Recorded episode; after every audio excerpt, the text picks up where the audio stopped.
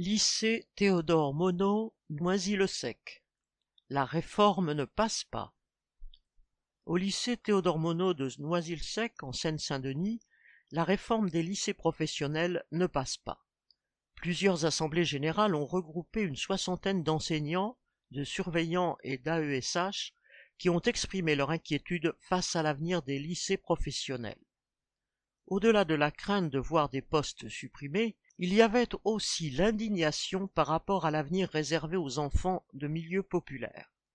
Les enseignants refusent de faire de leurs élèves de la main-d'œuvre corvéable et bon marché pour le patronat.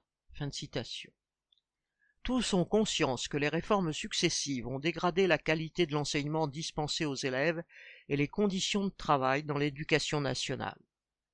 S'opposant également au pacte entre guillemets qui vise à faire accepter aux enseignants des missions augmentant leur temps de travail contre des primes, ils réclament des augmentations de salaire et le dégel du point d'indice. Les participants à ces assemblées ont décidé le blocage du lycée à partir du jeudi 11 mai et l'organisation de réunions à destination des parents. Correspondant Hello.